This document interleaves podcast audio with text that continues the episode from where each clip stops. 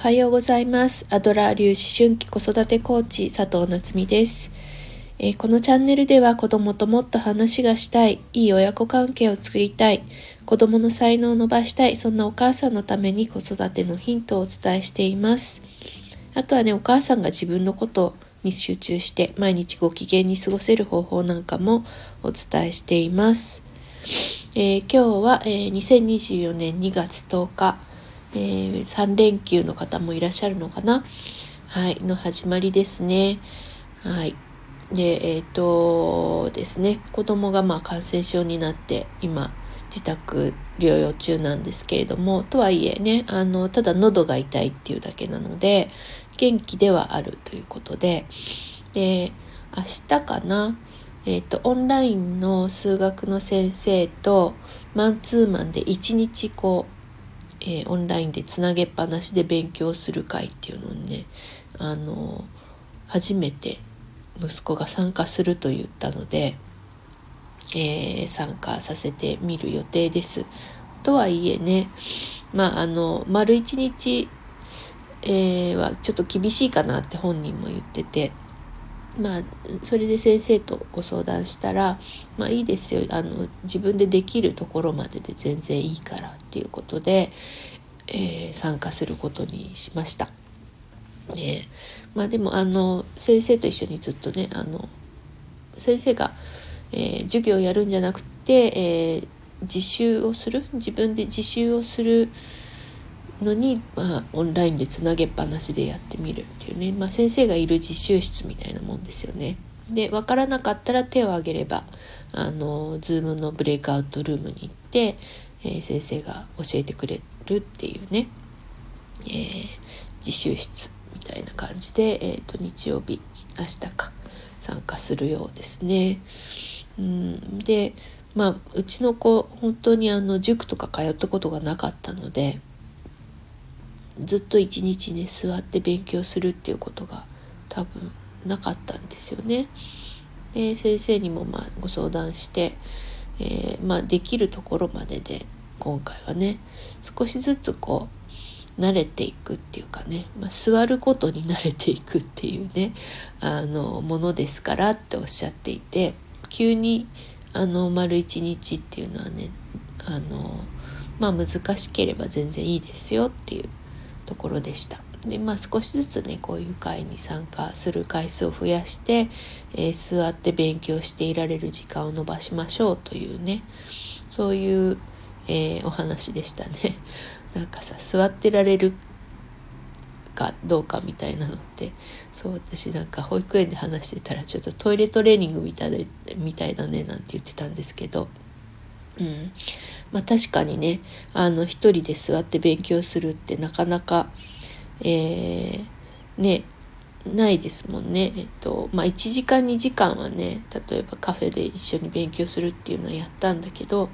家でそんな丸一日座って勉強するっていうのはまだ中学校1年生経験したことがないので、ね、中学受験とかされてるお子さんはねもうそんなもん全然できるよって感じだと思うんですけど今までずっと塾行ったことがなく過ごしてきた子が一日いきなり座ってなさいって言われても難しいかもしれないのでまあね先生もそこら辺は分かってくださっていてまあ午前中だけとかそんなんでもいいよっていう風な感じでねおっしゃっていてでまあ、えー、ハードルをちょっとこう下げながら少しずつ少しずつできることを伸ばしていこうという作戦でいこうかなと思います。ね。そう、大人もそうですよね。何か新しいこと始める時って、すごくこう、ハードルが高いと、もうなんか大きな壁がバンって目の前にある感じで、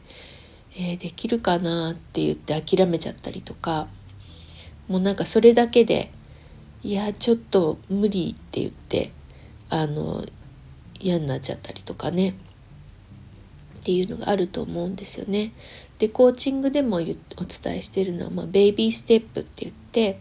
まあ、自分がねできそうなことすぐにできそうなことからちょっとずつ始めていって階段のようにね登っていって目標まで行きましょうっていうお話をします。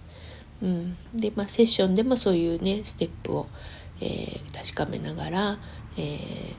目標を達成していくんですけれどもなのでねいきなりボーンって高い壁をまあね、あの自分でそうやって高い目標があった方が燃えるっていう人もいるかもしれないんですけれどもでもねあの大抵の人はあまりにも高い壁が立ちふさがるともうあのなんだ歯が立たないみたいな感じになっちゃってね、えー、そこまでねたどり着けなくなっちゃうのでそうあの、ね、いろんないろんな方向からこうこのステップだったらいけるかしらとか、まあ、やってみてダメだったらじゃあ次のステップ考えてみましょうよみたいな感じでねあの自分に合った方法を少しずつ、えー、見つけながら進めていくっていうのをやっています。そうで私のねこのラジオというか音声配信も、えー、本当はね毎日ブログを書くとかねそういうあの SNS の発信方法はあると思うんだけれども、えー、まあ、毎日、はいえー、何かしら発信したいと思った時に、まあ、一番こう、えパソコンを立ち上げたりとかね、え何か文章をきちんと書こうみたいなことを考えずに、えー、できるのがこの音声配信だったっていうところで、えー、そういうねちっちゃなステップを踏みながらじゃあ次はうんこの音声配信から、えー、何かお話を広げてブログ記事を週1回書いてみようとかね少しずつ広げていけたらなと思って、えー、始めたものだったりもします。なのでね何か成し遂げたいっていう時にうんいきなり大きな目標をねドーンって、まあ、例えば息子だったら一日座ってるぞって、ね、座って勉強するぞっていうんじゃなくって、うんえーと、1時間座って勉強できる方法2時間座って勉強できる方法なんていうのをまずね、えー、考えてそこからですね、えー、少しずつステップアップしていくっていう方法を、えー、とってみてください。はいでは今日はね、こちらで失礼いたします。えー、最後まで聞いてくださりありがとうございました。えー、今日もパーフェクトな一日をお過ごしください。またね